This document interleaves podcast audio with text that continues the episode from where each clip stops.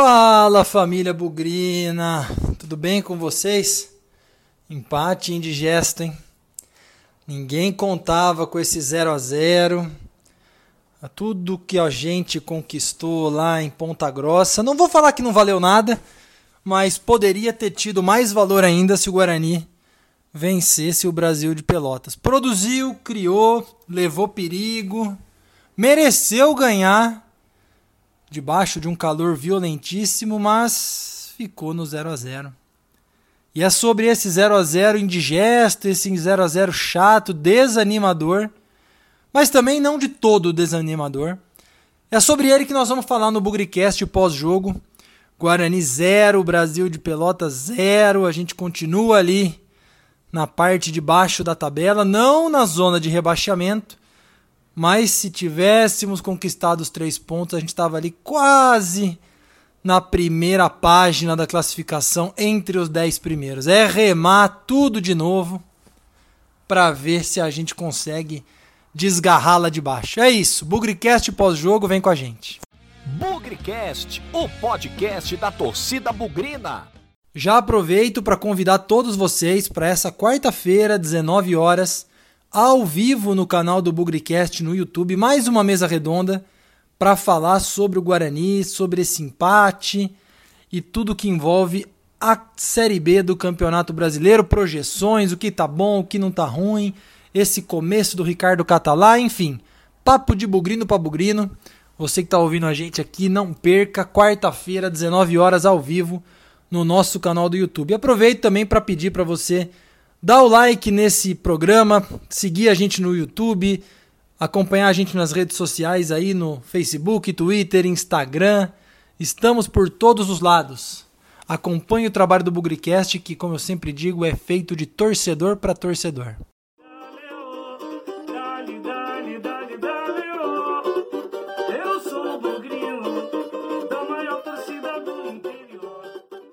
Olha, você que está acompanhando o Bugricast não está em Campinas e talvez tenha tido a oportunidade de acompanhar o jogo ou não, saibam que está fazendo um calor absurdo aqui e uma temperatura, uma temperatura altíssima, umidade do ar muito baixa.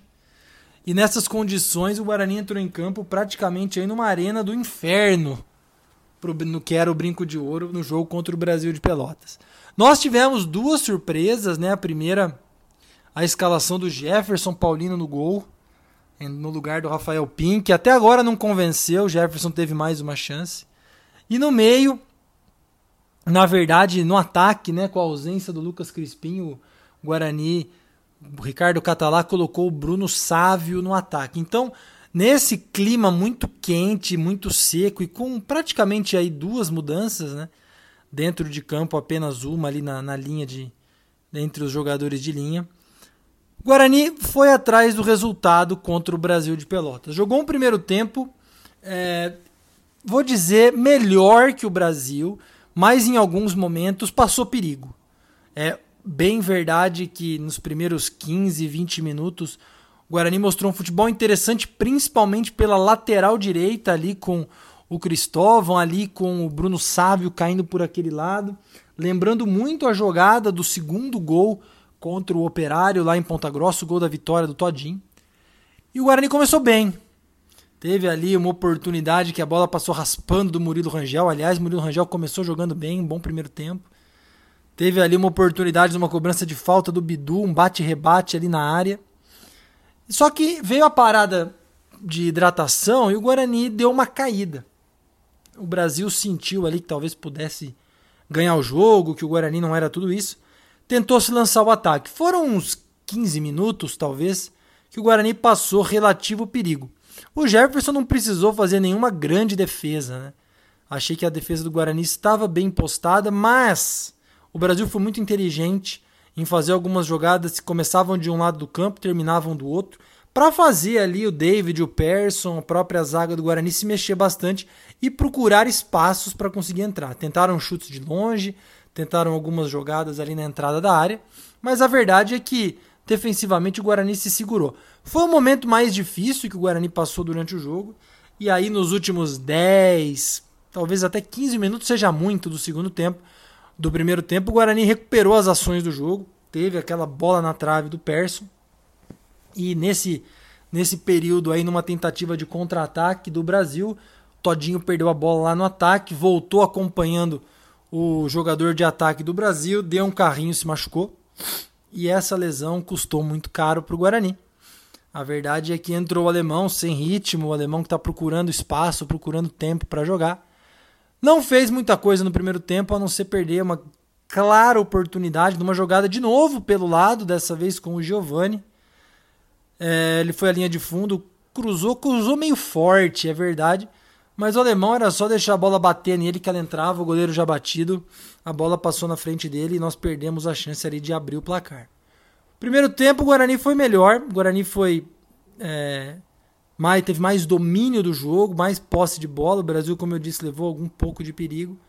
Se fosse para ter um vencedor, seria o Guarani. Não quer dizer que o Guarani foi inteiramente bem. E aí cabe uma crítica importante ao lado esquerdo do Guarani, tanto o Bidu quanto o Giovani caindo por ali.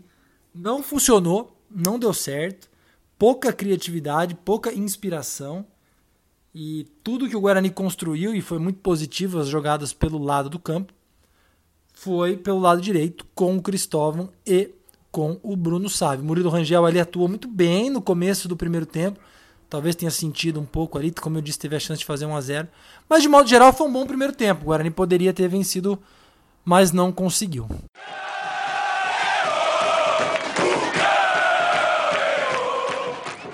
O segundo tempo só deu Guarani. E aí é, é, positivo isso, né? Mais uma vez, muitas jogadas pela lateral. Ah, o alemão perdeu no comecinho do primeiro tempo uma chance clara de gol, sozinho dentro da área, ele o goleiro. Talvez ali a maior chance que o Guarani teve de abrir o placar. Mas a verdade é que segundo tempo o Guarani a defesa não foi nada incomodada. O que é um bom sinal. Eu acho que Ricardo Catalá falou no jogo contra o Operário, né? Ou contra, é contra o Operário, que a preocupação dele era arrumar a defesa e depois criar repertório no ataque. Deu para ver que esse repertório no ataque aconteceu. O Guarani criou muito. É, como eu disse, a grande novidade talvez aí dos jogos com o Catalá são as jogadas pelas laterais. Principalmente, eu digo, pelo lado direito. Isso a gente vê muito pouco com o Carpino. Outra novidade é a ocupação do meio de campo, dando bastante segurança para a defesa ali, jogando com 4-1-4-1, né? O David na frente da zaga, Bruno Sávio aberto pela direita, o Giovanni aberto pela esquerda, o Persson como meia central junto com o Murilo Rangel. Interessante o posicionamento do Persson ali nessa segunda linha de quatro, dando combate na saída de bola do adversário, enquanto os outros jogadores tentam cortar as opções de passe da saída de bola. Então é um jeito muito inteligente de marcar a saída de bola do adversário, dando um pouco de tranquilidade para a defesa. Então, eu acredito que nesse aspecto o trabalho do Ricardo Capitalá está surtindo efeito. A defesa tomou aí dois gols nos últimos três jogos.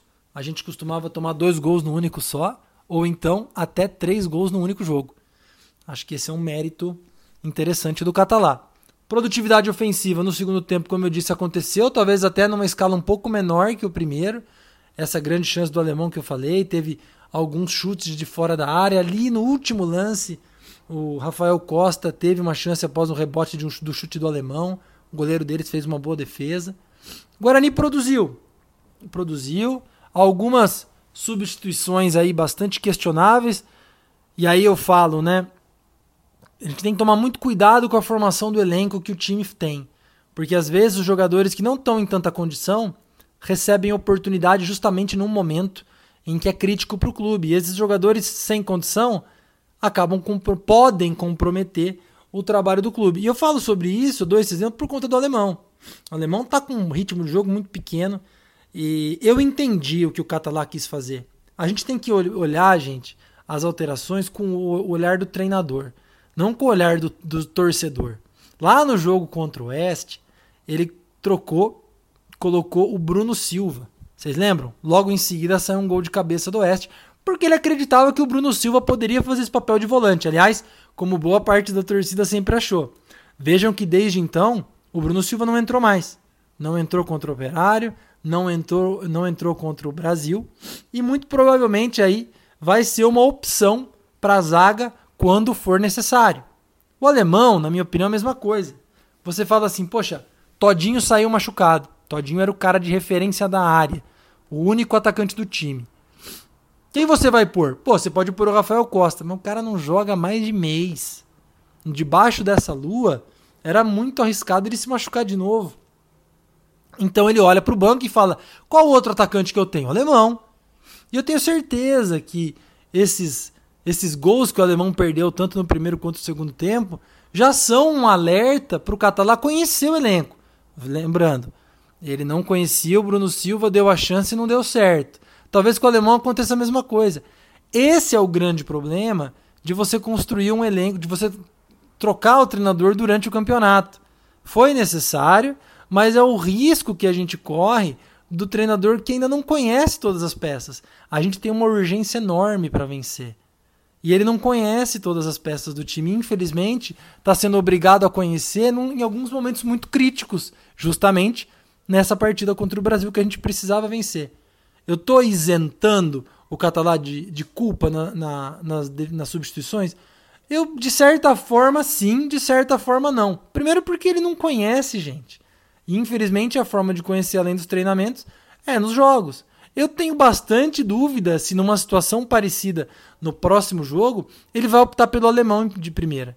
Da mesma maneira como ele não optou mais pelo Bruno Silva. Lembra? Lá em Ponta Grossa e nesse jogo contra o Brasil, quem entrou como volante foi o Marcelo. Pode ter crítica, pode não ter, mas ele é um cara que sempre foi o reserva imediato do David. E nas vezes em que o Marcelo entrou nesses últimos dois jogos, ele fez o seu papel. Então tem uma fase importante do Catalá conhecer o time. O resultado é ruim? É ruim. Péssimo. O Guarani tinha que ter vencido de qualquer jeito.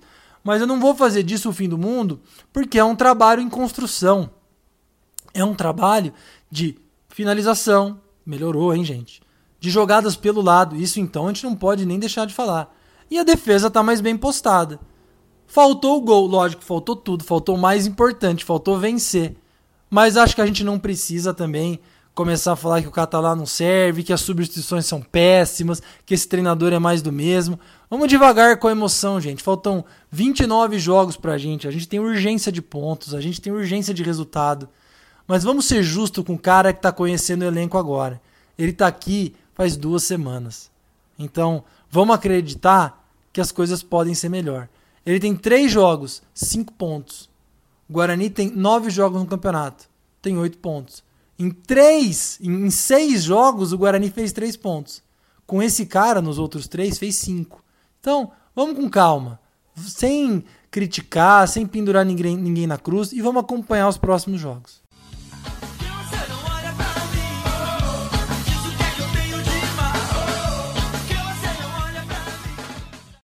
Vamos lá para as notas do jogo. Guarani 0, Brasil de Pelotas 0. Lembrando que todo mundo começa com a nota 6. Começando pelo gol, Jefferson Paulino, nota 6.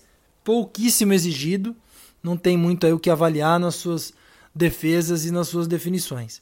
Cristóvão, minha opinião, vou dar o bola cheia para o Cristóvão. Atuação muito boa pela lateral direita, dando alternativa de jogada tentando aí para a linha de fundo. Lógico, às vezes cansou um pouco, mas ele talvez seja a grande novidade do Ricardo Catalá nas jogadas ofensivas pelos lados. Gostei muito do Cristóvão, capitão do time, está crescendo de produção. Lógico, falta ainda a parte física que ele está adquirindo aos poucos, mas essa sequência de jogos tem sido importantíssima para ele. Nota 8 para o Cristóvão, gostei bastante. Dupla de zaga, achei o Valber mais seguro que o Didi. Valber vai ficar com uma nota 7, Didi com uma nota 6,5. Didi começou bem, hein? Desde que foi contratado. Não tô gostando assim mais com aquele mesmo zagueirão que a gente achou. O Valber ao contrário. Talvez tenha vindo um pouco menos credenciado e tenha feito partidas sólidas. É, acho que hoje o Valber é um titular indiscutível. Claro que o Didi também. Mas tecnicamente me parece o Valber, inclusive, arriscando ali, saindo com a bola, chegando para o campo de ataque. Jogador interessante. Lateral esquerda com o Bidu. Bidu, você só não vai ganhar o bola murcha hoje porque teve um que foi pior que você. Mas o seu rendimento está muito baixo, Bidu. Poxa vida, da mesma maneira que a gente vê a lateral direita voando ali com o Cristóvão, talvez você, ou se não for você, algum jeito tem que dar na lateral esquerda. Ou você melhora ou você sai do time. porque não tá legal. Físico é, limitado, enfim. Precisamos de alternativa pela lateral, precisamos de você. E você vai ficar com uma nota 4,5.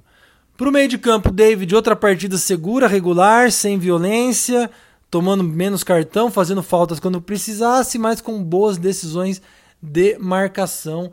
Vai ficar com a nota 6,5. Eduardo Persson, achei que foi melhor que o David, aliás, falei aqui no programa. Taticamente está cumprindo uma função muito interessante. Um meia mais central que sai para o jogo para dar o primeiro combate ali com a saída de bola do, do adversário. Acertou uma bola na trave no primeiro tempo. Tô gostando do Persson, viu? Vai ficar com a nota 7. Completando ali o, o meio barra ataque, vamos pelo Murilo Rangel. O Murilo Rangel fez um bom primeiro tempo. Segundo tempo deu uma pancada ali que o goleiro deles defendeu, não sei de que jeito, com um reflexo impressionante. O Murilo Rangel vem bem, achei que ele foi um pouco menos constante nessa partida, também pode ter sido o calor. Vai ficar com uma nota 7,5. Gostei da sua atuação, é o nosso camisa 10 ali, o nosso meia cerebral e que entrou no time para não sair mais.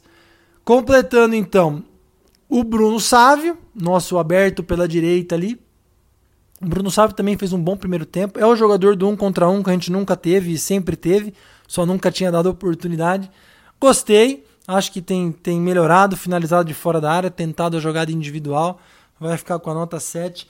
E o Bola Murcha, o nosso aberto lá na esquerda, Giovanni, faça-me o favor, hein, Giovanni? Quando você. Eu vou, eu vou falar uma coisa, sabe, Giovanni? A oportunidade está sendo dada para você. Muita gente tem criticado o Crispim. Eu sou um deles. Mas eu digo que nesse momento o Crispim tem muito, muito mais lugar no time do que o Giovanni. Giovanni, mais uma partida sem inspiração, sem criatividade, sem muito interesse. É, uma boa jogada ali que foi no final do primeiro tempo, quando o alemão perdeu o gol de cabeça. Só que ali ele fugiu da, da posição dele. Enfim, não tá legal, Giovanni. Não tá legal.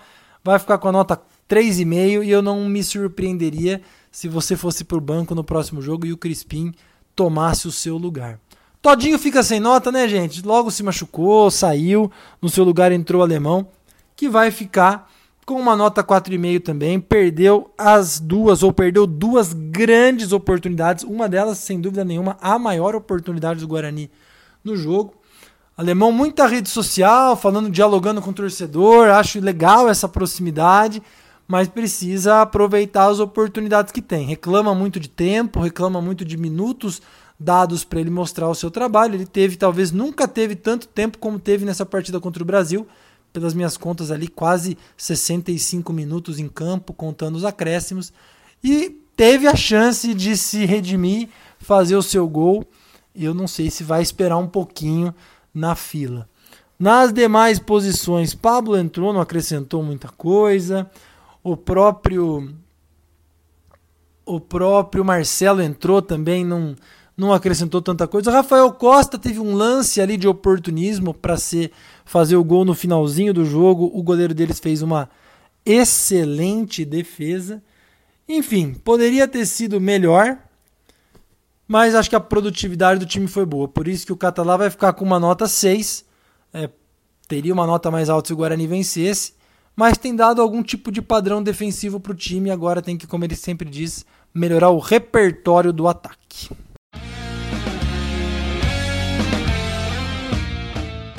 Bom, galera, eu sei que o desânimo bateu no sábado, bateu aí pela, pelo empate sem gols em casa com o Brasil, mas eu acho que sempre vai ter um dia de amanhã e agora a gente tem que mirar no Confiança, dois jogos fora de casa, Confiança e Figueirense, é, nas próximas duas semanas. Jogo contra o Confiança na próxima sexta-feira à noite, não vai ter tanto tempo assim para trabalhar, mas um pouco mais do que a gente estava habituado é acreditar nesse sistema defensivo que parece estar tá um pouco mais organizado, parece que está um pouco mais protegido, a bola aérea melhorou um pouco também. O Brasil praticamente não cabeceou no nosso gol. E quando tiver as oportunidades no ataque, tem que matar. Durante o jogo a gente pôde ouvir o Catalá falando: Poxa, gente, aquele algo mais ali na parte final do campo, a gente precisa e tudo mais. E realmente, o Guarani não deixou de ter aquele algo mais. Deixou de fazer gol. Acho que a oportunidade saiu e a gente tem que encarar de forma positiva. De novo, eu sei que o empate é frustrante, é decepcionante, eu coloquei sobre isso no Twitter depois do jogo, mas vamos acreditar que mais das, da metade dos pontos que a gente fez no campeonato foram obtidos nos últimos três jogos. Todos eles sob o comando do, do, do Catalá. E é com essa inspiração, com essa vontade que a gente tem que ir para a confiança, falando aqui com a redundância, né? Nós temos que ir para Aracaju, enfrentar o confiança e voltar de lá com os três pontos. Não menosprezem o confiança, tá bom, gente? Confiança está abaixo da gente na classificação. É um time com poder aquisitivo, orçamento muito mais reduzido que o Guarani, mas tem uma estrutura, um time que está se organizando, um time que empatou com o Cruzeiro em casa, a gente perdeu, e que vem aí relativamente numa certa ascensão. Tem um jogo antes contra o Havaí, é um jogo atrasado contra o Havaí, vai ser importante acompanhar esse jogo para ver, são dois adversários diretos ali na parte de baixo da tabela. Vamos acompanhar como vai ser, mas acreditando aí que lá em, em Aracaju o Guarani possa vencer o jogo.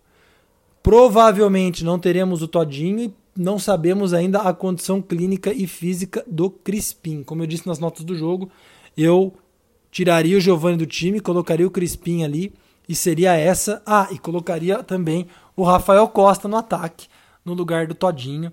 É, ele já vai ter mais uma semana de treinamento, quem sabe aí ele possa mostrar o seu futebol. Não começaria com o alemão, mas isso a gente só vai descobrir no decorrer da semana. De novo, nos enrolamos com essa com esse empate em casa. Voltamos ali para a parte de baixo da classificação, fora da zona de rebaixamento, mas poderíamos estar ali próximo do décimo, décimo primeiro lugar. Vamos ter outra chance contra o Confiança e quem sabe a gente volte de Aracaju com os três pontos. É isso. Continuamos na luta, precisamos fazer os 45 pontos para ficar livre da Série C, sem nunca esquecer que na vitória ou na derrota, hoje sempre Guarani. Avante, avante, meu bugre, que nós vibramos por ti, na vitória ou na derrota, hoje sempre Guarani. É Guarani, é Guarani, é Guarani. Guarani.